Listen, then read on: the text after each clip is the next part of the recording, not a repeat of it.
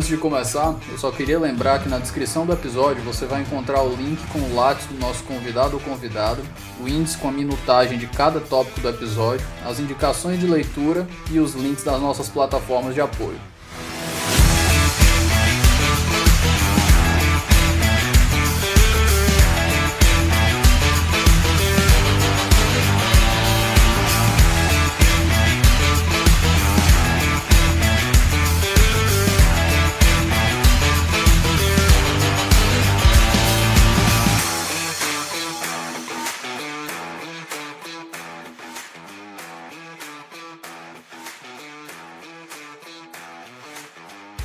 Meus queridos, bom dia, boa tarde, boa noite, dependendo do horário que você estiver escutando.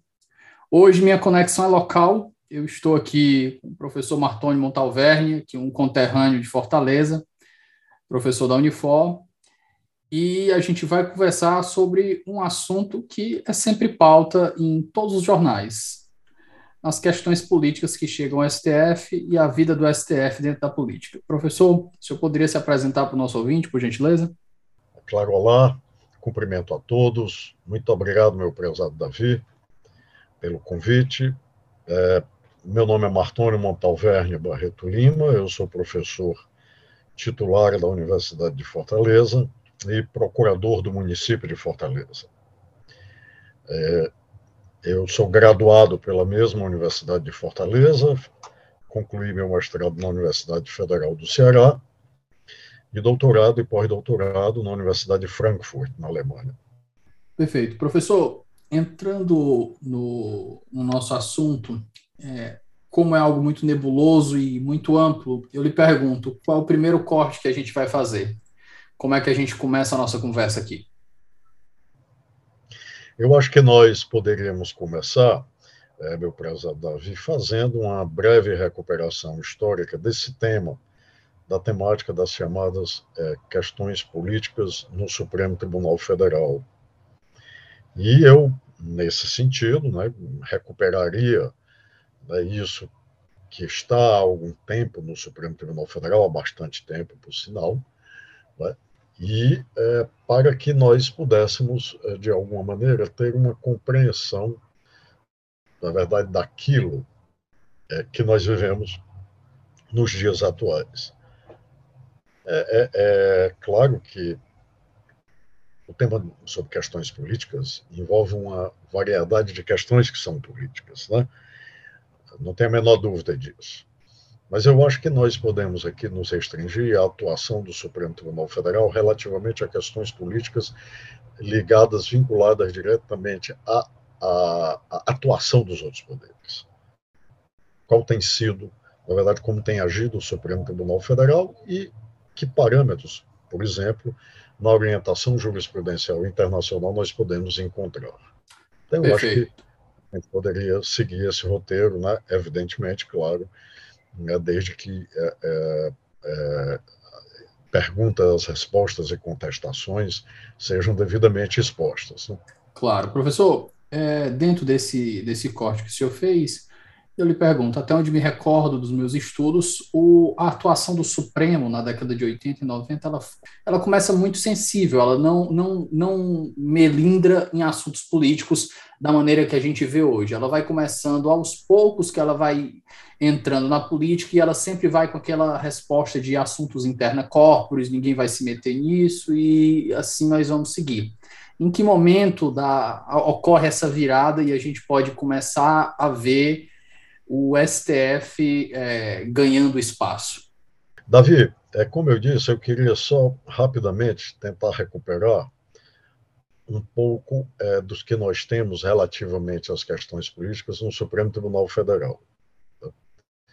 É, o tema sempre existiu do ponto de vista do direito constitucional. Ou seja, o que são as questões políticas, elas podem ser controladas politicamente ou elas podem ser controladas judicialmente. Qual é o impacto disso na teoria da democracia, na teoria constitucional? Isso sempre existiu. Durante o Império, nós não tivemos maiores problemas. Por quê? Porque havia a figura centralizadora do poder moderador. Então, qualquer conflito que houvesse, o poder moderador resolveria. Nós estamos falando de uma democracia tipicamente liberal do século XIX, perfeitamente compatível com escravidão, que era o que a gente tinha, perfeitamente compatível com desigualdade, mulheres e pobres excluídos de qualquer processo de participação política, o voto era censitário, era o que nós tínhamos. Mas, portanto, isso não era um problema, porque nós tínhamos uma atomização é, do poder em torno da figura do poder moderador. Nós temos que falar, é verdade, em diversos poderes moderadores, porque dependendo da época do período imperial, há uma atuação diferenciada. Mas isso não era, representava o maior problema. Nós tivemos no Supremo Tribunal Federal a primeira chamada grande questão política, que foi aquilo que Rui Barbosa qualificou de o direito do Amazonas ao Acre setentrional. Foi uma questão que foi bater no Supremo Tribunal Federal, né, onde Rui Barbosa foi contratado pelo Estado do Amazonas para dizer que o acordo firmado entre a União Federal e a Bolívia, na verdade, lhe tiravam uma parte do território do que pertencia a ele, Estado do Amazonas. É aqui, portanto, que Rui Barbosa produz a sua peça, que é uma das suas obras mais relevantes, que se chama, o, o título da obra, né, O Direito do Amazonas ao Acre Setentrional. E é nessa obra que o Rui Barbosa procura enfrentar essa questão. O que é uma questão política e quando é que essa questão política ela é, é judicialmente ela pode ser é, é, é, decidida judicialmente. Ou seja, se se trata de uma questão política, qual é o limite dela ser imune à intervenção do Poder Judiciário? Na verdade, esse caso ele é, não teve um desfecho no Supremo Tribunal Federal, porque nos anos 30 foi feito um acordo, enfim, né, e isso, é, portanto, é, o Supremo Tribunal Federal não produziu uma orientação jurisprudencial sobre o tema. Isso não, não existiu. Tá? Mas a porta para a abertura da discussão ficou aberta. Ou seja, nós tínhamos, portanto, pela primeira vez, ou pela vez mais significativa até então, primeira metade do século XX, o tema das questões políticas discutido no âmbito do Supremo Tribunal Federal. Óbvio que a partir daí, é? e não somente a partir daí, mas mesmo antes já havia discussão, mas esse tema, esse caso, teve uma grande relevância. É, até praticamente, não é a Constituição, até praticamente não, eu diria até a Constituição de 1988, é, esse tema não despertava né, muita atenção, no sentido de que havia um entendimento pacífico de que questões políticas é, não podem ser apreciadas pelo Poder Judiciário. Né? Ou seja, é, está se falando de uma democracia presidencialista, portanto, que possui uma radicalidade da separação de poderes que o, a proposta parlamentarista não tem, portanto, não há que se falar, na verdade, em é, é, possibilidade de é, de apreciação judicial das chamadas questões políticas. Isso não quer dizer que o problema não tenha persistido. O problema persistiu. Porque a grande questão é: o que é uma questão política? Quando é que se tem uma questão eminentemente política, como questão da Rui Barbosa, e quando é que não se tem uma questão que é uma questão de legalidade ou de constitucionalidade? O direito constitucional nada mais é do que direito político. É o outro nome para direito político. A definição de direito constitucional ela é produto da reflexão liberal dos séculos XVIII e século XIX, que dizia que Constituição eram quatro coisas somente: direito de propriedade, direito de votar, liberdade, é, eventuais é, direito de liberdade e garantias, direitos e garantias fundamentais e é, é, separação de poderes. Só que a política é bem mais do que isso. E qualquer Constituição é bem mais do que isso hoje em dia. Por exemplo, né, e isso a nossa Constituição faz. Quando a gente vê a partir do artigo 170, né, a Constituição é uma questão de soberania, de soberania econômica também. Na verdade, isso está fora do que se chamava dessa denominação tradicional de direito constitucional. Tanto é que é, já ninguém menos né, que Jean-Jacques Rousseau, ele tem um título, um subtítulo muito oportuno a, sua a uma das suas principais obras, que é o Contrato Social. O título da obra todo é Do Contrato Social ou Princípios do Direito Político. Ou seja, que é este direito, na verdade, que está na Constituição, que nós chamamos é, de Constituição. Então, é, toda a Constituição, todo direito constitucional, outra coisa não é que um direito político, um direito da atenção política. Então, essa perspectiva, na verdade, sempre se teve. E, claro, sempre se teve no Supremo Tribunal Federal. Se você procura no, na, na primeira, nas primeiras, eh, nas primeira e segunda década é, do século XX, o Supremo Tribunal Federal, por exemplo, resolvia questões relativas à dualidade de Assembleia Legislativa nos estados. Né, as disputas políticas das oligarquias estaduais levaram a isso. O Supremo Tribunal Federal diversas vezes disse: não, essa é a Assembleia, essa não é. A, inter, a própria questão da intervenção federal, a destituição da autoridade estadual. O Supremo Tribunal Federal interveio nessas questões, né, e, aliás, é daí que deriva a conhecida doutrina brasileira do habeas corpus. Mas até então, é, não havia, né, além disso, é, nenhum tipo é, de intervenção da política no Supremo Tribunal Federal. Ou seja, nenhum tipo é, de intervenção na chamada política pública. Né? E tampouco, claro, havia né, a, a, participação né, do Supremo Tribunal Federal, de uma forma ativa, respondendo mais objetivamente à sua pergunta, que é a partir de 88, né, da Constituição de 88. Por que a partir de 88? Aqui, às vezes, eu me pergunto é, sobre esse paradoxo. O constitucionalismo de 88 ele é um constitucionalismo dirigente, é um constitucionalismo intervencionista. Ele é a resposta que se deu após 1945 né, do fracasso das constituições liberais. Então, vem o constitucionalismo intervencionista, em 1948 e 49 na Itália e na Alemanha.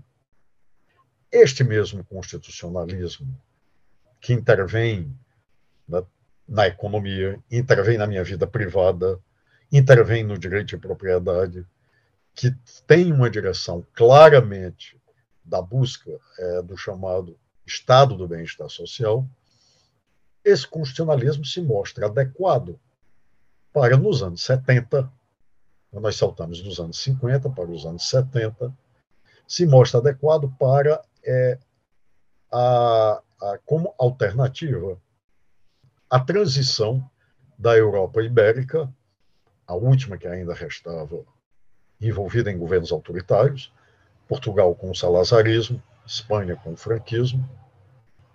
Então, este constitucionalismo aporta em Portugal e na Espanha, e daí redundam a Constituição Portuguesa de 1976, a Constituição Espanhola de 1978.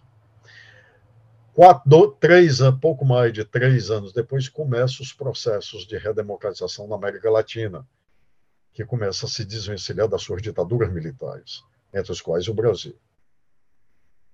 Nesse processo, portanto, este constitucionalismo, que veio de, do final dos anos 40, logo após a Segunda Guerra, mostrou-se positivo em Portugal e na Espanha, tanto é que são as constituições vigentes até agora. Ele também é observado aqui na América Latina. E é observado, fortemente observado, na Constituição de 1988. Então, é um constitucionalismo radicalmente democrático, é um constitucionalismo de primazia do poder legislativo, porque o legislativo é quem faz as leis para todo mundo cumprir, na verdade, ia no poder legislativo, que é a heterogeneidade, na verdade, do pensamento social está melhor representada. E todas essas experiências vindas da Europa são parlamentaristas. Então, é, nós tivemos essa perspectiva E essa perspectiva foi recepcionada no Brasil. Só que ela foi recepcionada numa forma presidencialista de Estado. E desses quatro países que eu lhe falei, somente a Alemanha se constituiu sob uma forma federada. Mas isso não tem é, grande relevância. A relevância passa a vir depois, logo depois da promulgação de 88. É quando começa a ser recepcionada também no Brasil o que a gente qualifica como é, as teorias é, neoconstitucionalistas ou seja, do novo constitucionalismo, que tem um viés liberal e que, em brevíssimas linhas, é, advoga a presente posição. É, o direito constitucional deve ter um certo ramo de autonomia e a articulação interna entre normas e princípios deve ser exigida para a efetivação daqueles comandos constitucionais.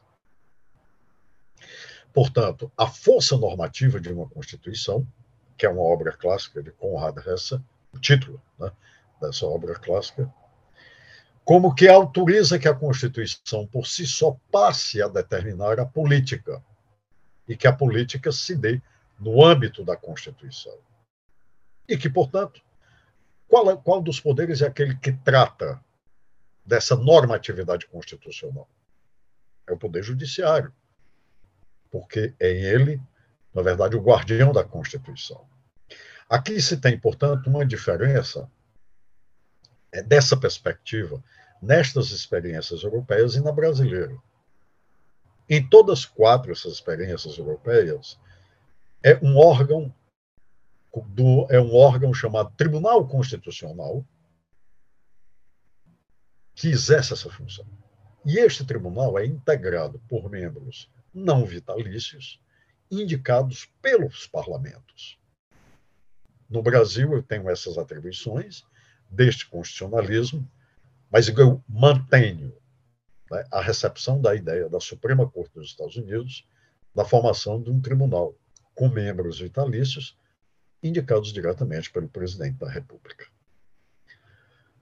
Então, se lá ainda se se vê essa supremacia do legislativo, que o legislativo é quem compõe os deputados através das os membros dos tribunais constitucionais, na Itália, na Alemanha, eh, na, na Espanha e em Portugal. Aqui no Brasil eu não tenho esse elemento.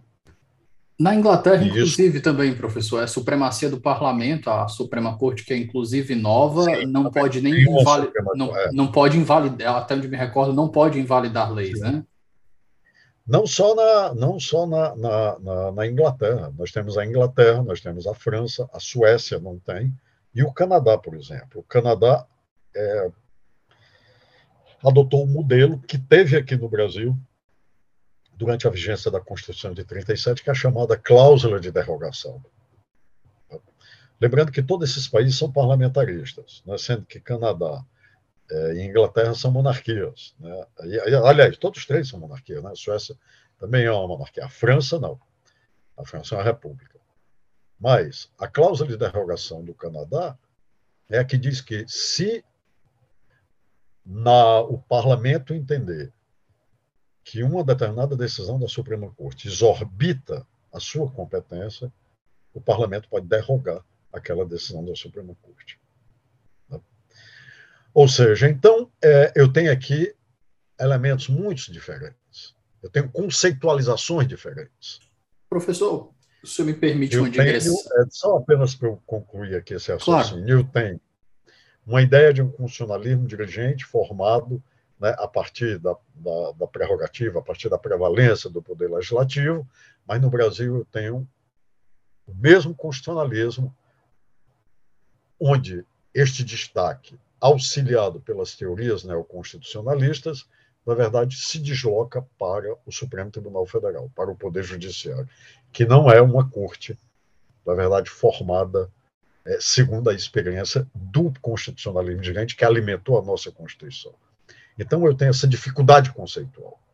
É a partir daqui que se abre é, é, a, a, nova realidade para uma intervenção do Poder Judiciário, na minha avaliação, além do que permite, na verdade, a Constituição, principalmente nas questões políticas. Professor, dentro desse do contexto da, da cláusula de derrogação que o senhor comentou, eu estava me recordando aqui que, no, ao mesmo tempo que eles utilizavam a cláusula de derrogação, o Brasil tem um instituto que me parece muito, muito semelhante a, a, a esse instrumento, só que não é positivado. A gente tem a, a teoria do, do diálogo institucional, que é, no final, não é a última palavra, não é, não é o direito de quem erra por último. Né? A gente está sempre num ciclo. E o, aqui a gente tem esse poder do parlamento também derrogar decisões só que de uma maneira indireta, que é justamente passando uma emenda para superar a decisão de alguma forma.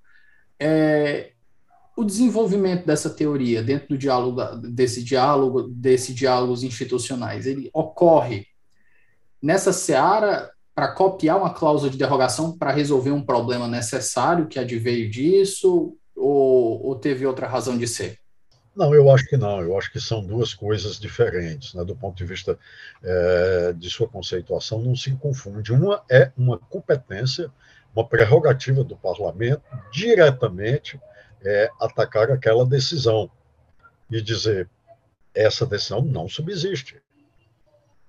Essa é uma questão que ainda permanece em aberto, né? porque foi suspensa né, pela, é, pelo parlamento. A outra que a doutrina chama de backlash, na verdade, ou seja, o retorno que o parlamento faz, é uma resposta ao parlamento. Mas ela não invalida a decisão anterior. Ela supera a decisão anterior.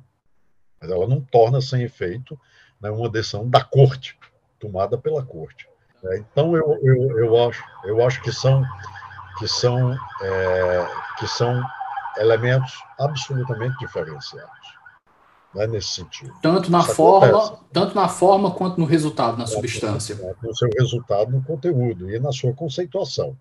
Tá? Então, eu acho que são é, perspectivas distintas. Né? Óbvio que tudo isso faz parte da luta política democrática. A democracia, antes de mais nada, é conflito. Nós temos que nos acostumar com isso. Agora, o conflito tem que se resolver dentro daquela institucionalidade que nós chamamos de Constituição. Se alguém resolve lá fora, nós temos a ruptura constitucional. Ou nós temos o esvaziamento do, é, da, da, própria Constituição. É nesse sentido né, que a democracia é perfeitamente. Aliás, é, a democracia só é compatível com o conflito, com a divergência. É, então, é, Davi, chegado nesse momento das correntes neoconstitucionalistas, é, nós tivemos é, a partir de 1988, essa dilatação da atuação do Supremo Tribunal Federal, que no começo da promulgação da Constituição de 88, né, eu acompanho isso exatamente desde essa data, e no começo era muito tímida, e depois não. Depois o Supremo Tribunal Federal tendo esse substrato de trabalhos, publicações, debates intelectuais no Brasil e diálogos internacionais que foram realizados, né, o Supremo Tribunal Federal resolveu avançar. Resolveu avançar nas questões políticas. E, e logo, muito cedo, né, apenas quatro anos após a promulgação da nossa Constituição, e é, dirigindo-me diretamente ao tema da qual a gente se propôs a dialogar aqui, nós tivemos logo né, um, um, um, um, grande desafio. E foi o desafio do impeachment né, do então presidente é, Collor de Mello. E, a, e o tema das questões políticas foi passou a ser presente no Supremo Tribunal Federal. O primeiro grande debate que o Supremo Tribunal Federal enfrentou relativamente a essa questão, aliás, já havia uma sinalização nesse sentido. Né? Em 1989, o Supremo Tribunal Federal já se debruçou sobre essa questão. Um grupo de senadores, em oposição ao então presidente José Sarney, é, fez uma denúncia por crime de responsabilidade contra o presidente José Sarney, onde se afirmava que o presidente José Sarney distribuiu concessões de rádio e de televisão para deputados e senadores, deputados constituintes, para a Assembleia Nacional Constituinte, para que esta Assembleia lhe desse cinco anos de mandato presidencial, o que realmente terminou. Ou seja, o, presidente, o mandato do presidente Sarney terminou, na verdade, em 89. Começou 86, 7, 8, 9, terminou, claro, no dia em março de 1990, Fernando Collor de Mello tomou posse. O então presidente da Câmara dos Deputados é, não recebeu a denúncia, não deu seguimento a esta denúncia. Este grupo de deputados, então, se dirigiu ao Centro Supremo Tribunal Federal para pedir ao Supremo Tribunal Federal que determinasse ao presidente da Câmara, deputado cearense, valoroso de tradição histórica de resistência à ditadura militar, deputado Paz de Andrade, é, para que o deputado desse trâmite devido na Câmara dos Deputados àquela denúncia. Já que né, se estabeleceu a primeira discussão sobre isso das questões políticas. E já que, é bom lembrar que, àquela altura, um dos membros do Supremo Tribunal Federal era o gaúcho ministro Paulo Brossard, até então autor da única obra sobre impeachment no Brasil. Portanto, uma grande autoridade. Senador, eh, depois ministro da Justiça e, finalmente, ministro do Supremo Tribunal Federal. E o ministro Paulo Brossard levantou essa preliminar. Dizer, olha, nós estamos diante de uma questão política. Eu não posso interferir na, no juízo de admissibilidade do presidente da Câmara dos Deputados. Os outros ministros do Supremo Tribunal se perguntaram: mas, ministro, nós temos aqui o inciso 35 do artigo 5 que diz que a lei não excluirá da apreciação, lesão ou ameaça de direito do Poder Judiciário. Ou seja, a lei não excluirá da apreciação do Poder Judiciário lesão ou ameaça a direito. O ministro Paulo Brossá, então, respondeu, enfrentou esse argumento e disse: os senhores têm razão. A lei não, exclui, não excluirá da apreciação nada da apreciação do Poder Judiciário, mas a Constituição exclui. E quando a Constituição, nos artigos 85 e 86, diz que o presidente será processado e julgado nos crimes de responsabilidade pelo Congresso Nacional, Câmara dos Deputados, Juízo de Admissibilidade, Senado Federal, instância julgadora, está dizendo que ali a Constituição transformou o nosso legislativo, neste caso, do Poder Judiciário. Ela tirou a atribuição do Poder Judiciário e entregou ao Legislativo. Da mesma maneira que, no caso de relevância e urgência, a mesma Constituição deu ao Executivo a possibilidade de legislar, uma atribuição caracterizadora do Poder Legislativo. E a mesma coisa quando a Constituição diz que os tribunais organizam seus regimentos internos. Novamente, o Poder Judiciário, naquele caso, é o legislador. E regimento interno tem força de lei. Esse argumento até hoje foi respondido pelo Supremo Tribunal Federal, pelos ministros que divergiram de Paulo Brossard. E eu acho esse argumento né, um argumento com muita força do ponto de vista da teoria constitucional e da normatividade. Uma constituição presidencialista, ela isola os momentos, mas ela também excepciona. Então, eu não tenho problema nenhum. A mesma norma constitucional fez a regra geral. A mesma norma constitucional fez a exceção.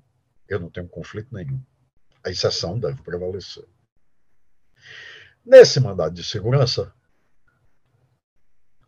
o ministro Paulo Brossato foi acompanhado por um único outro ministro, ministro Sepúlveda Pertença. E foram vencidos. E, na decisão quanto ao mérito, né, o Supremo Tribunal Federal entendeu que pode conhecer dessas questões. Veja bem, eu estou falando em 89, 1989.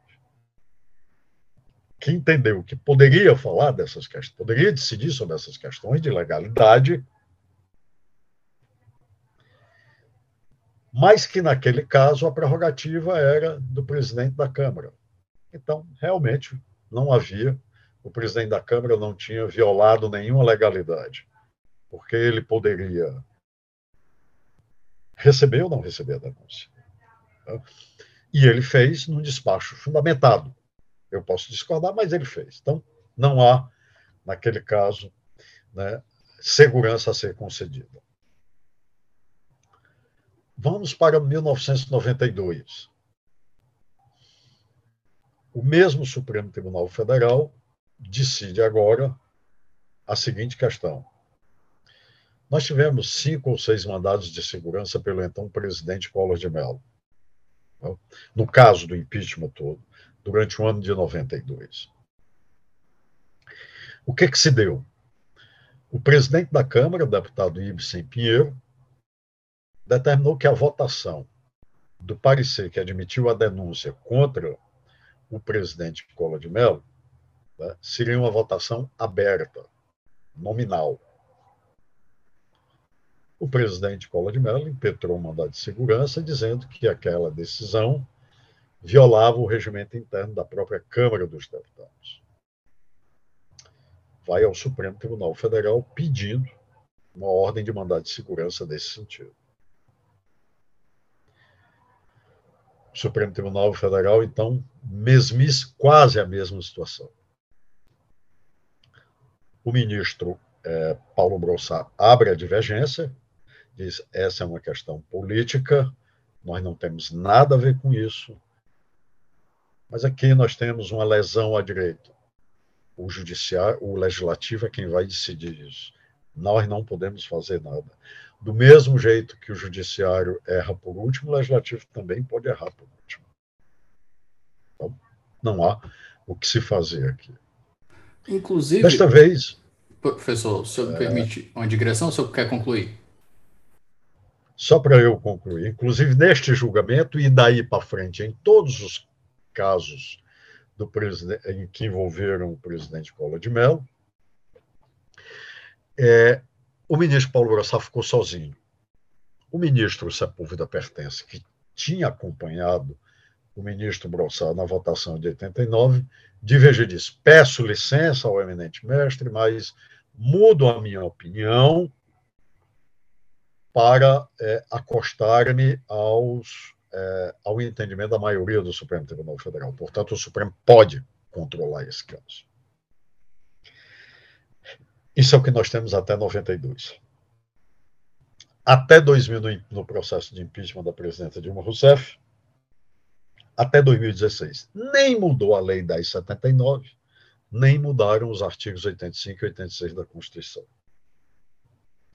o desfecho foi um pouco diferente. Essa é a pergunta que nós devemos fazer, que a normatividade não responde, mas eu falo disso depois da sua indagação. Pode falar, Davi. Professor, dentro desse contexto que o senhor falou, sobre a interpretação dada pelo legislativo, que o legislativo tem o direito de errar por último, o STF, enfim, os diálogos institucionais indo e voltando. É, tem uma teoria que, eu não sei, eu acho que acredito que seja de origem norte-americana, que é o departamentalismo, que fala justamente dessa atribuição do servidor, o servidor público, o agente público, a partir do momento que ele assume um compromisso perante a Constituição, ele assume o compromisso de interpretar a Constituição conforme a sua consciência.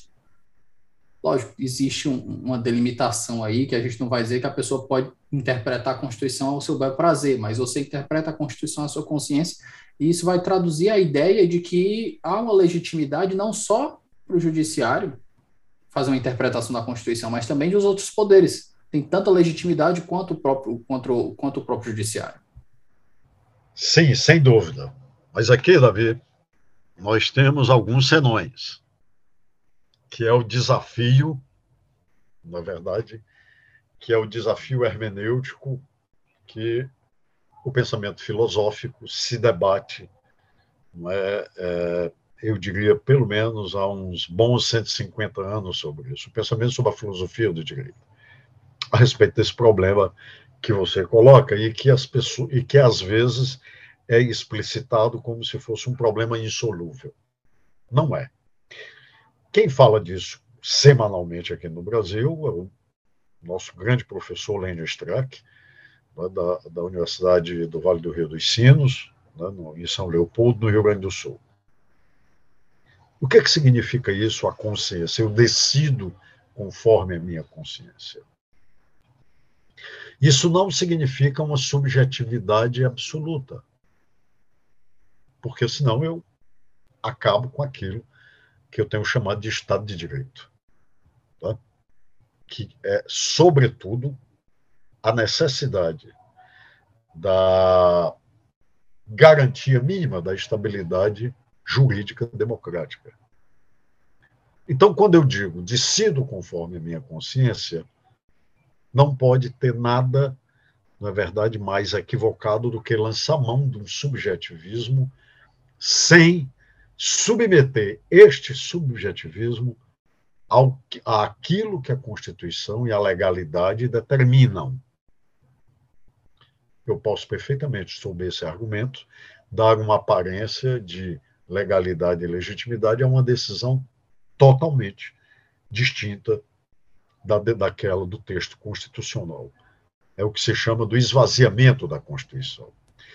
Esse não é um fenômeno novo, Davi. Um exemplo eu posso, é um eu posso citar, professor, a, o último mandato, a, os mandatos consecutivos do presidente da Câmara, do Rodrigo Maia, que conseguiu três mandatos consecutivos a partir de uma interpretação da Constituição que ele dizia que aquilo ali era ele acrescentou um, um, porém ali de dizer que aquilo ali era para mandatos em, era mandatos consecutivos em legislaturas diferentes. E aí acabou fazendo três mandatos ali. É um eu poderia colocar dentro de uma situação o senhor colocaria dentro de uma situação dessa? Com certeza é o esvaziamento é o esvaziamento da norma né, constitucional eu lhe digo outro aqui recente que desencadeou uma celeuma enorme no Brasil a questão da presunção de inocência. Ora, a nossa Constituição ela é clara em dois momentos. No inciso 57 do artigo 5 e no parágrafo 4 do artigo 60. O primeiro diz: o cumprimento da pena, portanto, eu só posso terminar o julgamento depois do trânsito em julgado. E o segundo diz: este dispositivo é imutável. Ele é cláusula eterna, cláusula pétrea. Eu não posso mudar, o que eu posso fazer é aumentá-lo. O Supremo Tribunal Federal dá uma interpretação que esvazia o sentido que a Constituição deu. Tá? Ah, isso é errado por isso, por isso, por aquilo. É, eu até acho que essa discussão deve ser retomada, mas noutra Assembleia Constituinte, não nesta aqui que nós fizemos a escolha. Essa aqui a escolha já foi feita.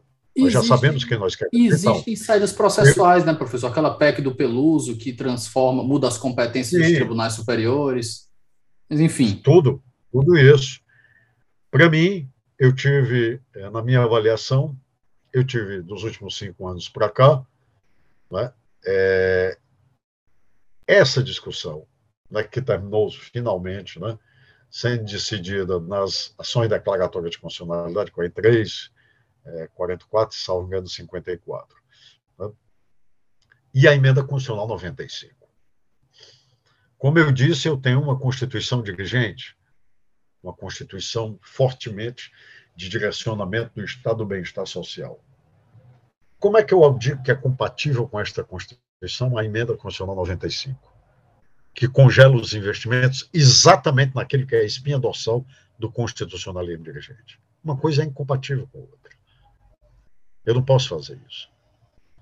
Mas o Supremo diz que, é, que, é, que a emenda 95 é compatível com a Constituição. Então, eu tenho duas coisas fortemente, estruturalmente antagônicas. Uma Constituição vigente com uma emenda 95. Eu tenho uma sobreposição da Constituição financeira sobre a Constituição econômica. Enquanto que a, nossa ordem constitucional é muito clara. A ordem econômica prevalece. Depois é que vem a ordem financeira. Então, essas interpretações, na verdade, é que fazem as questões, ver as questões políticas e ver os limites das cortes constitucionais. A Suprema Corte dos Estados Unidos, recentemente, é, atendeu a pedido de algumas, é, de algumas associações e declarou que a exigência no local de trabalho de passaporte da vacina contra a Covid é inconstitucional. Ou seja, disse, disse que isso, por quê? Porque esta determinação foi feita pelo Departamento de Trabalho do governo americano, não pelo Departamento de Saúde. Ora, mas são momentos de diálogo. Na verdade, a condição de trabalho está diretamente ligada à questão da salubridade do trabalho. Então, como é que, eu, como é que eu explico isso pela normatividade constitucional? Eu não explico. O neoconstitucionalismo não tem mecanismos para me responder isso. Quem é que me responde, então? a história e a teoria política. Debate de forças políticas, maioria conservadora na Suprema Corte. Tá? Então, uma decisão contra, né, que desfavorece a administração federal do presidente Biden enfraquecido. A mesma coisa aqui no Supremo Tribunal Federal. O Supremo Tribunal Federal, acossado diuturnamente pela imprensa, pela opinião pública, resolve ou seja, tomar determinadas medidas, determinada, de, determinadas posições que depois ele revê. Quando o problema avança e bate às suas portas na forma de ameaça institucional. Então, para observar isso, eu tenho que fazer uma análise histórica, histórica e política, o que mostra a insuficiência do neoconstitucionalismo para esclarecer, inclusive, o tema que nós estamos tratando aqui ou seja, das questões políticas. Nós saltamos, então, né, é, Davi, de, 1900, é, de, de 1992 para 2016, e nós vamos, então, ao processo de impeachment da presidente Dilma Rousseff. Tá? É, e aqui, um elemento é, curioso. Tá?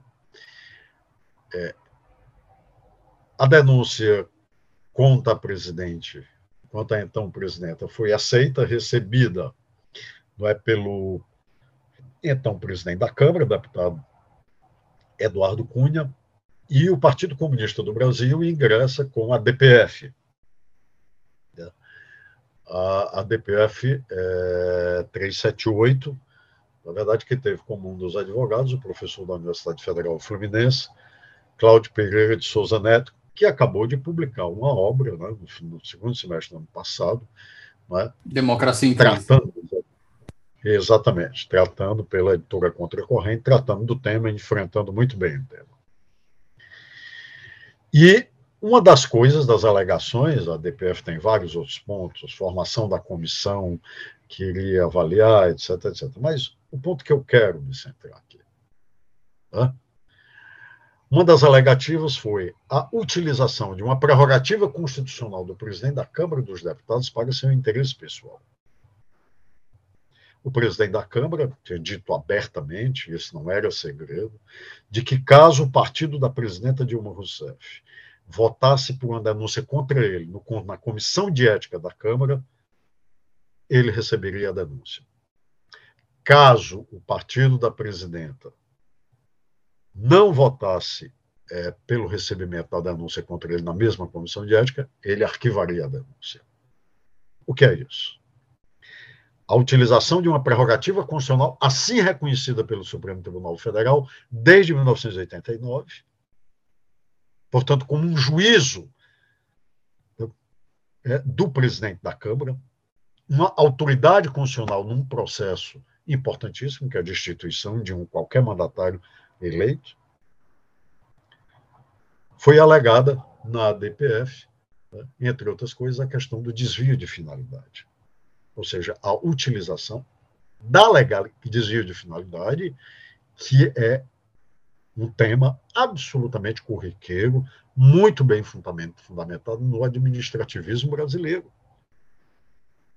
Ou seja, a utilização de uma prerrogativa para finalidade distinta daquela que a lei, no caso que a Constituição brasileira, que a Constituição determinava.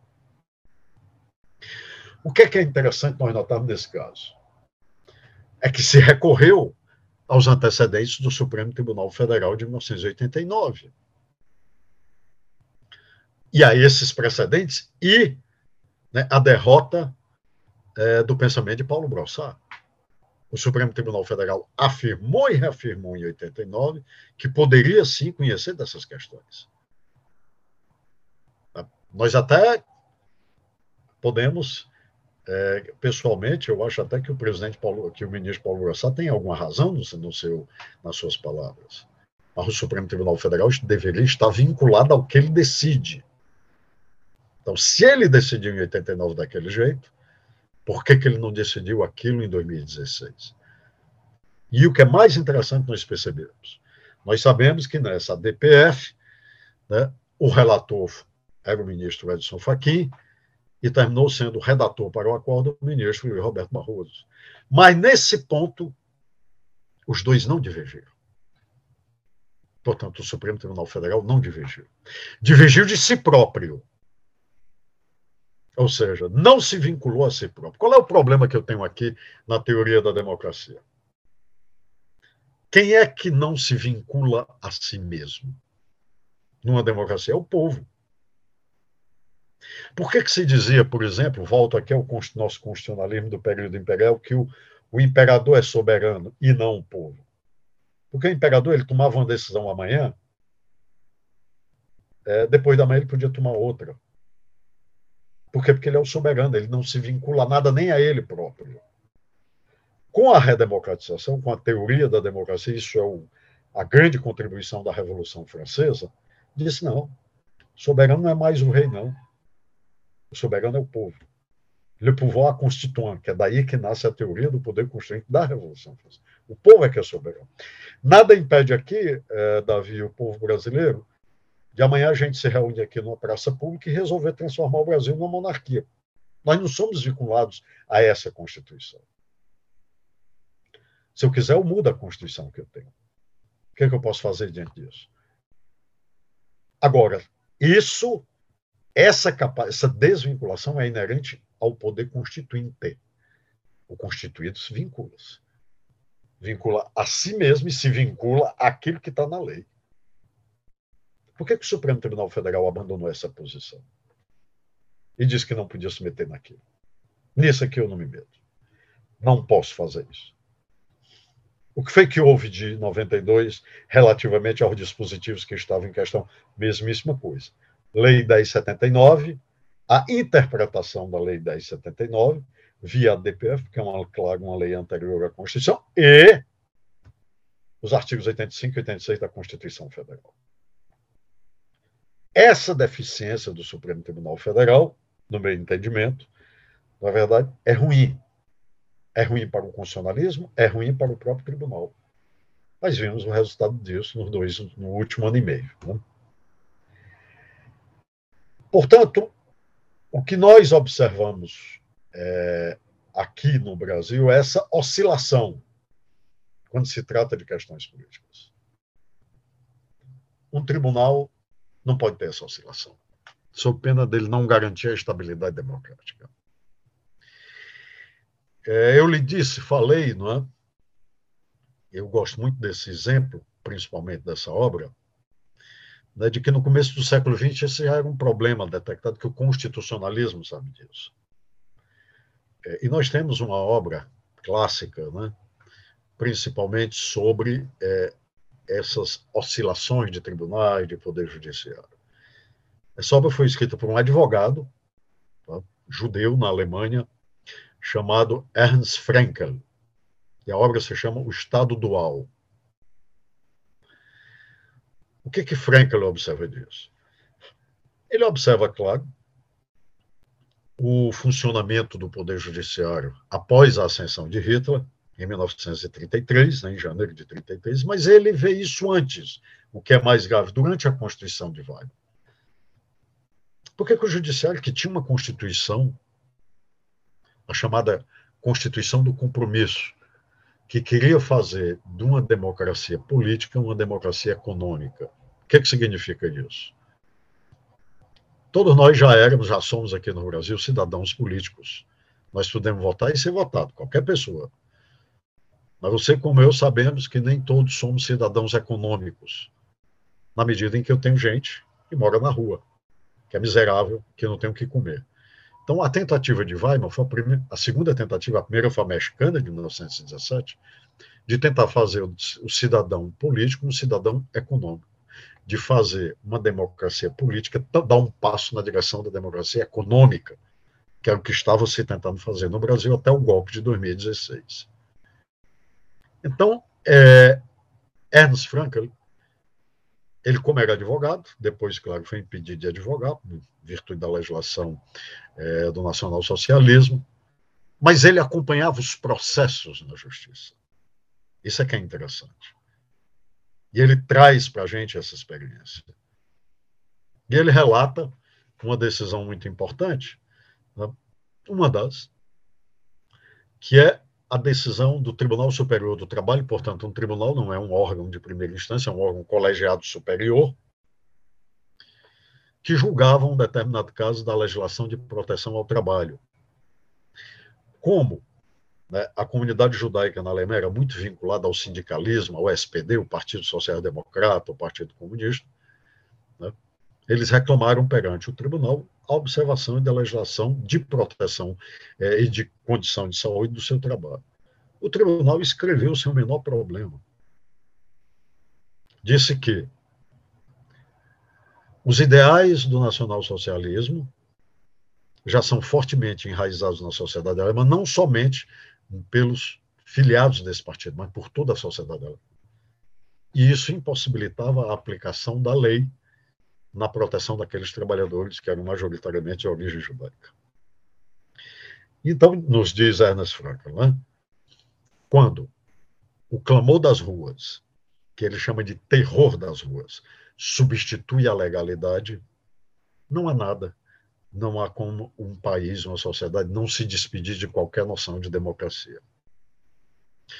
Então, quando nós temos esses problemas aqui, por conta disso, tá, por conta de clamor das ruas nesse ou naquele sentido, e nós temos poderes do Estado que se curvam a isso, como o poder judiciário, precisamente, nós podemos nos despedir da democracia, ou da nossa democracia, ou nós teremos, na verdade, um grave comprometimento dessa ordem democrática. É nesse sentido, portanto, né, que a história e a teoria política nos dão as ferramentas para que nós possamos compreender mais desse tema. As questões políticas remanescem, portanto, nesse diálogo onde o Supremo Tribunal Federal é praticamente, na minha avaliação, é, se comportou de uma maneira absolutamente contraditória. Essa contraditoriedade impossibilita a que nós possamos dizer qual é a posição do tribunal sobre questões políticas. O que, até onde? Qual é o limite de atuação do tribunal nesse sentido? Nós não podemos falar né, de uma estabilidade nesse sentido, de uma tese que tenha acontecido. Porque nós temos a, a, tese que nós podemos falar é a instabilidade. É, a tese é perfeitamente a antítese sobre isso. E nós podemos falar, podemos falar nessa perspectiva. É, eu, eu, eu, eu avalio, né, durante todos esses processos das questões políticas, que essa remanesce uma questão em aberto. E isso é, tem repercussões. Quando nós, por exemplo, observamos sentenças judiciais de instâncias inferiores, ou mesmo de juízes monocráticos, né, claro, ao longo do Brasil, nós observamos todo tipo de coisa toda interferência em questões políticas, para todo gosto. É, remoção, por exemplo, né, de secretários estaduais ou municipais, remoção de ministros. Tá? É, ou seja. A gente teve tentativa esse, de remoção esse... de presidentes de um poder pelo judiciário, né? Perfeito. Se você me. Outra instabilidade. É, Professor, é, deixa eu incluir uma pergunta dentro da sua análise. Eu tive uma conversa com Marcelo Semer, desembargador do, do TJ de São Paulo, que ainda vai ao ar. Sim. Mas a gente conversou sobre um, um aspecto que é peculiar, que é, eu vou chamar de do, dos autocratas institucionais, que foi o excesso de poder que o nosso desenho constitucional deu para certas figuras. E aqui a gente pode estar, por exemplo, presidente da Câmara, que tem uma deliberação absoluta sobre o processo de impeachment, e a gente está vendo aí o, o, o que está acontecendo nos dias de hoje, o que aconteceu com, com, com a Dilma. A gente tem aí Procurador-Geral da República com competência absoluta sobre os crimes do presidente da República, e a gente está vendo aí os resultados. E, além disso, a gente tem visto também é, o STF agindo e criando mais instabilidade, quer a pessoa que esteja interpretando ache isso justificado ou não, mas juridicamente é, é um equívoco, apesar de você poder tirar uma justificativa, como aquele exemplo dos inquéritos das fake news, em razão de uma omissão da Procuradoria-Geral da República. Eu peço que o senhor inclua essa, essa ideia do, dos autocratas institucionais aí e o impacto que eles têm no desempenho do STF em relação a essas questões políticas, por gentileza? É, sem dúvida. Agora, isso que você qualifica como os, auto, os autocratas constitucionais, é, ela decorre, essa construção, na verdade, ou seja, praticamente, né, essa, o que seria, é, nós poderíamos chamar a é, pessoalização do exercício do poder, no sentido que eu vou exercer de acordo com a minha conveniência, só porque eu sou presidente da Câmara eu posso fazer isso, só porque eu sou procurador-geral da República, etc., etc., é, eu faria, eu gostaria de destacar o seguinte, é, Davi. Essa pessoalização, essa autocracia, ela não está na Constituição. Ela é produto da interpretação que se teve sobre a Constituição. Ou seja, a prerrogativa do Procurador-Geral da República fazer isso, fazer aquilo, tudo isso. Em que momento a Constituição Federal diz isso? Pelo contrário, a autoridade do Ministério Público, tomando conhecimento de um ilícito, deve lá investigar. Isso é o que está na Constituição. Ela zela, pelo, sobretudo, é um, um, Ministério Público, é uma instituição que deve zelar, sobretudo, pelo Estado democrático, direito e democracia, e você sabemos o que é. Eu e você sabemos que nepotismo é incompatível com democracia e república. Foi bem-vinda a resolução número 7 do Conselho Nacional de Justiça, de outubro de 2005, contra o nepotismo, muito bem-vinda. Mas era necessária só num país como o Brasil. Porque no momento em que a Constituição diz que é república, é óbvio que eu não posso levar a influência da esfera é, privada para a pública. A Constituição já dizia isso. Eu não tenho como escapulir disso. Então, ela é produto muito mais de uma responsabilidade da interpretação constitucional do que do próprio texto constitucional. Óbvio que o texto constitucional deveria é, ser mais fechado, mas ninguém tem capacidade de prever o que, que vai acontecer. Mas, eu, na minha avaliação, o texto constitucional fornece os mecanismos para isso. Então, a primeira coisa que eu gostaria de dizer para você é isso. Isso é resultado de uma construção jurisprudencial, de uma interpretação sobre a Constituição do que propriamente uma responsabilidade da Constituição. Esse é o, é o, primeiro aspecto, como eu disse, que eu gostaria de destacar para você. Tá certo? Em segundo lugar, é claro que determinadas posições são é, absolutamente incompatíveis, inaceitáveis perante, repito, o Estado Democrático de Direito. O Estado Democrático de Direito não é um mundo onde tudo é possível. É o contrário. É um mundo onde tudo é possível, desde que devidamente cabível dentro do arcabouço institucional traçado. Então, é, eu posso abrir, eu posso deixar, a, a, é, eu posso, do ponto de vista da teoria da democracia, eu posso deixar mais de 100 pedidos de impeachment sem resposta? Não, eu tenho que dar uma resposta. Negue todos eles. Mande arquivar tudo, mas dê uma resposta fundamentada. E aquela resposta fundamentada pode ser submetida ao parlamento. Na verdade, não cabe recurso. Instância, o parlamento não é a última instância, pode fazer isso.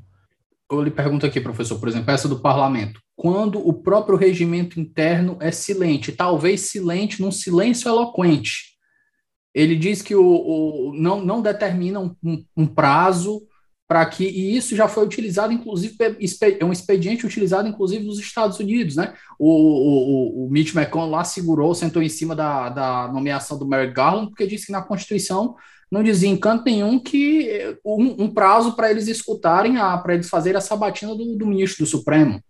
E aqui a gente tem um, um regimento interno que até onde me ocorre não determina um período, um período certo, inclusive o, esse expediente do Lira de, de protelar, protelar, protelar, tem gerado insurgências dentro do parlamento para editar o regimento interno e criar um prazo para ter uma resposta, ainda que negativa, para que eventualmente crie-se um recurso também para casa. Aí eu lhe pergunto: seria uma interpretação aí, dentro, dentro do, do, do que o senhor falou, de exigir uma resposta do, do, do presidente da Câmara? Seria uma interpretação, não seria, a gente não estaria fazendo uma interpretação principiológica que interfere na separação de poderes? Veja bem, eu entendo, nós temos aqui duas, para responder a sua pergunta, duas possibilidades. A primeira possibilidade eu vou responder dentro daquilo que eu acho que a Constituição diz. A segunda eu vou responder dentro de segundo aquilo entendimento que o Supremo diz. Pelo entendimento que a Constituição diz, ela é clara.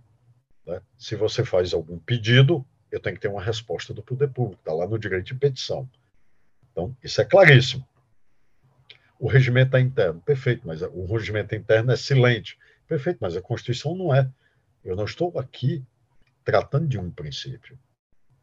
Pelo contrário, tá? eu estou tratando da objetividade constitucional. Todos têm direito de receber dos poderes públicos suas informações. Então, eu quero receber do presidente da Câmara, que é um poder público, claro, a informação sobre o pedido de impeachment. Ah, tá. Eu dei aqui um despacho mandando arquivar. Perfeito. Vamos lá para a Constituição, que diz que a todos os litigantes em processo administrativo e judicial é garantido é garantida ampla defesa, contraditório, com os recursos a ela inerentes. Então, ok, eu vou recorrer para o plenário da Câmara. Perfeito, o plenário da Câmara manteve meu arquivamento. Não há o que eu fazer. Eu tenho tudo estatuído na Constituição. Eu não tenho o que fazer. O plenário da Câmara manteve o arquivamento do presidente da Câmara? Está resolvida a questão. Acabou. Ou o plenário da Câmara dividiu do presidente da Câmara. Ok, então siga em frente. A resposta está na Constituição. Eu ainda vou, ainda vou, ainda melindrando nesse ponto aí. Eu concordo com o primeiro ponto. Inclusive, tem uma interpretação de um colega meu, que provavelmente vai estar escutando a gente aqui, um advogado de Brasília, Mulos e o Cafezeiro, que ele colocou uma forma muito, muito, muito simples, mas que eu achei muito elegante de responder esse primeiro ponto. Se não existe uma previsão de tempo, um prazo para que a decisão de arquivamento ou de aceitação do impeachment seja seja aceita, pode-se pode usar, por exemplo, o expediente de olhar a pauta. Olhou a pauta, o pedido foi, foi feito não foi colocado em pauta, foi colocado uma, duas, três, quatro, cinco leis em pauta, outros elementos, ele disse ó, a pauta está rodando e o, e o pedido não foi, não foi analisado. Analise-se o pedido porque a Câmara está funcionando normalmente. Até esse ponto aí, eu achava uma interpretação razoável. Muito interessante. Agora, apesar da Constituição prever essa ideia de recursos, se no caso a, a gente vai interpretar aqui, de acordo com, com o professor José Afonso da Silva, aquela ideia de seria uma norma auto-aplicável, mesmo no caso de um, de um processo administrativo aqui para o impeachment, não prever um recurso da decisão do presidente para o plenário da, da casa. Seria o caso da gente poder recorrer a um recurso inominado? Olha, é, em primeiro lugar, eu acho né, questionável com todo o respeito que eu tenho ao professor José Afonso da Silva, essa denominação de norma autoaplicável não. Ela é autoaplicável quando a Constituição diz que é. Na verdade, estamos terminados com isso. Se fosse por isso, ninguém. Aliás, esse foi um entendimento também em 89 do Supremo Tribunal Federal, no sino um mandado de injunção, o famoso mandado de injunção 107. Onde o voto, a, o parecer do procurador-geral da, do então procurador-geral da República, foi dizer, olha, eu não posso conhecer porque não tem lei sobre mandado de injunção. O Supremo Tribunal Federal fez o que devia fazer. Não, eu vou para a lei do mandado de segurança, que é uma ação mandamental também, inclusive está um embaixo do outro, inciso 70, inciso 71 do artigo 5 Então, eu, é só ir lá e resolver a questão. Tá? Então, essa é a primeira crítica que eu faço ou seja, não ser norma aplicável. E, de novo, né, nessa questão, eu tenho né, ampla defesa com recursos a ela inerentes. Eu não posso suprimir recursos.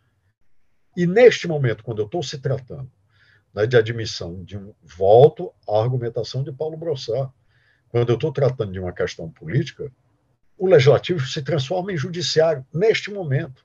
Então é aplicável a ele, sim. Ele é obrigado a recorrer a isso. Tanto é que quando ele admite, ele não tem que, não precisa da, da ratificação ou retificação da sua admissibilidade é perante é, daquele que vem da comissão, perante o plenário da casa. Então, por que, que também para submeter um, um parecer negativo? Não? Na é verdade? É claro, eu acho que a resposta está na. Muita coisa, a resposta está na Constituição. Óbvio que há alguns aspectos que realmente nós temos. Aí nós temos que ir para, a, eu acho, parar por aqui. Não é a minha grande divergência com o neoconstitucionalismo.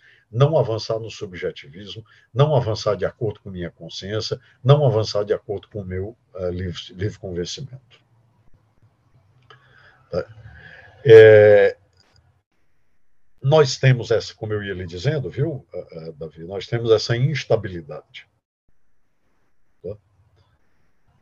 Onde é que eu vi, isso também nesse momento de 2016 para cá.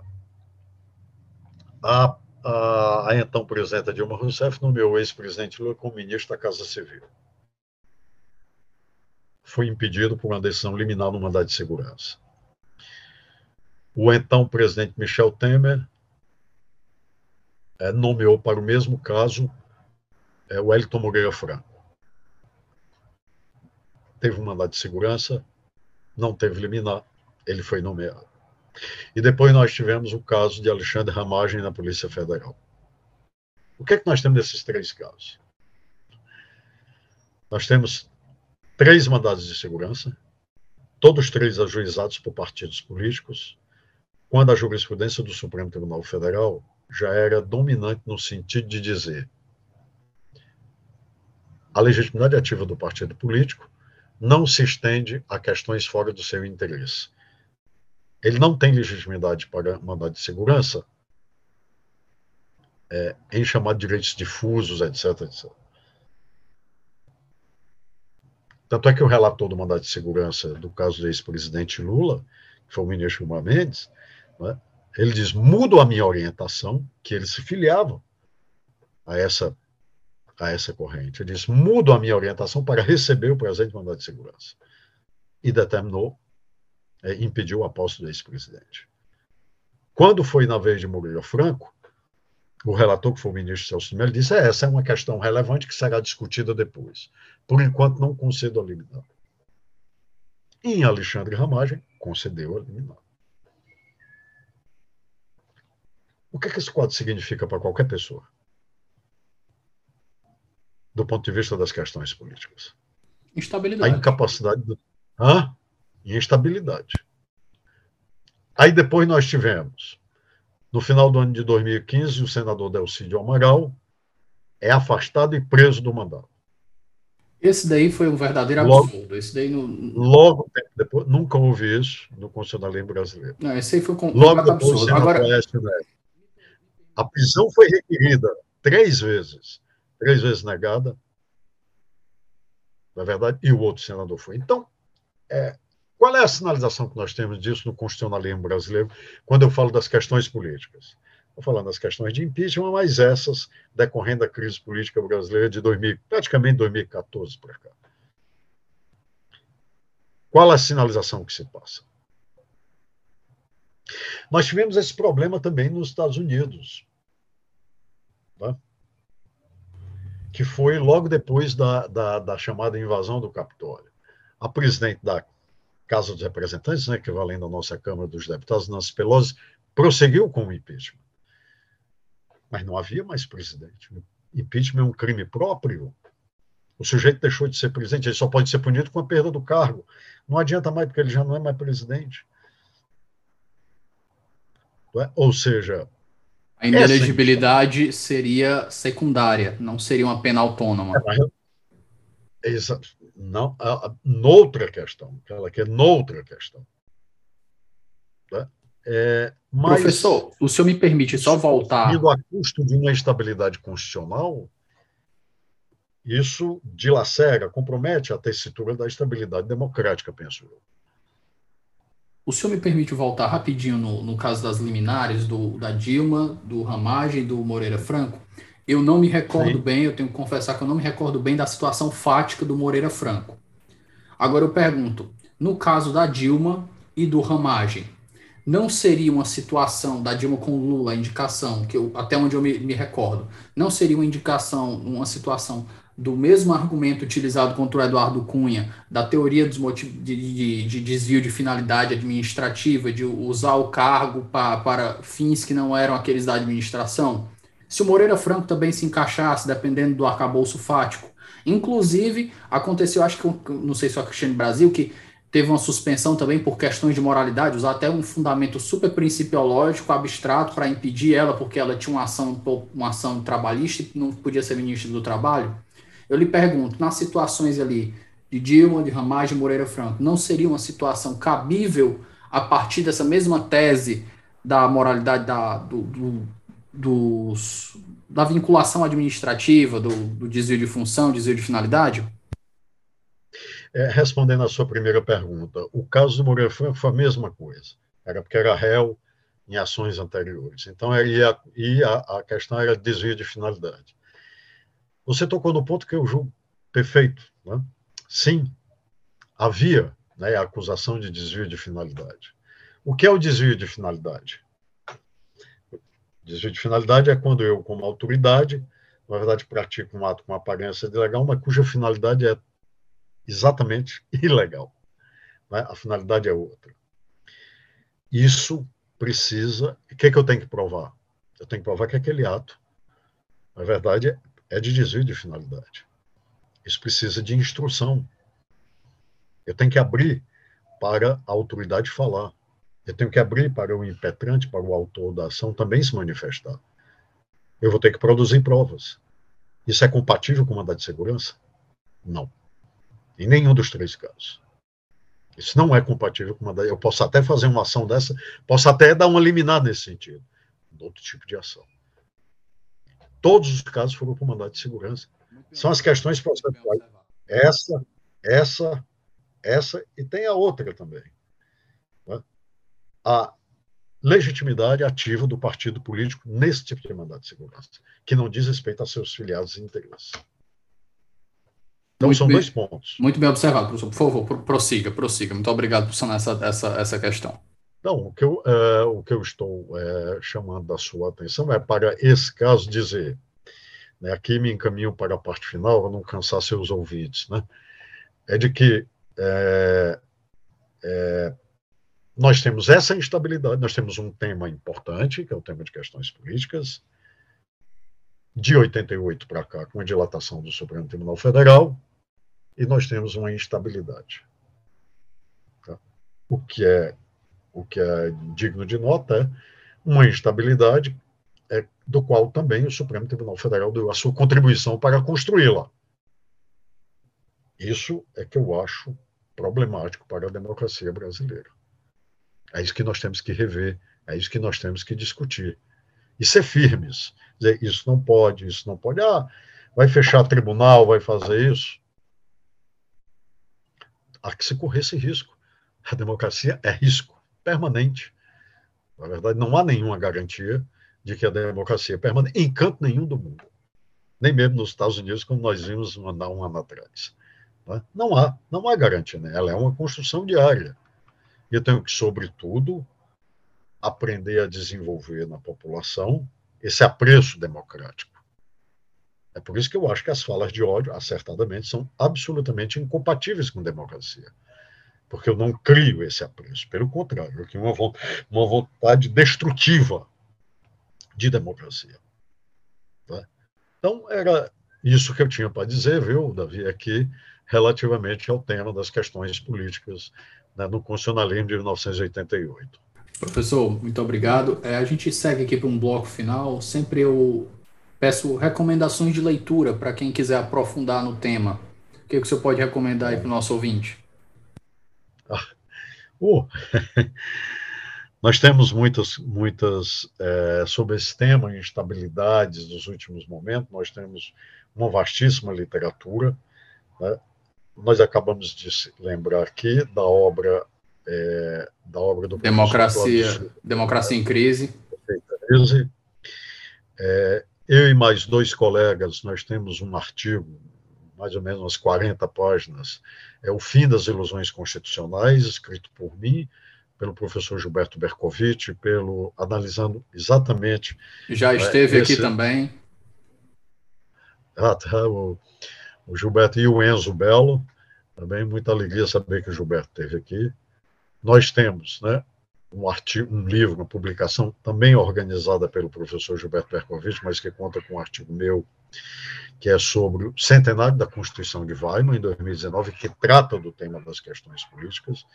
Eu recomendaria também a obra Teoria da Constituição, do professor Marcelo Catoni, né, Marcelo de Andrade Catoni, da Universidade Federal de Minas Gerais, e, claro, os escritos né, de mais dois professores é, da, da, Universidade Federal de Minas Gerais, o professor Thomas Bustamante e o professor Emílio Peloso Meyer, ou seja, que publicaram sobre esses temas, inclusive em idiomas, é, é, em outros idiomas fora do Brasil. O professor então, Emílio são... já esteve aqui, o professor Tomás Bustamante já aceitou o convite. Então, você está bem acompanhado, né? não preciso mais é, dizer ninguém. São essas pessoas que, claro, o professor Lênio Strack, que publica obras e escritos semanais sobre isso, né, sobre esse tema. Então, é, são essas referências, né?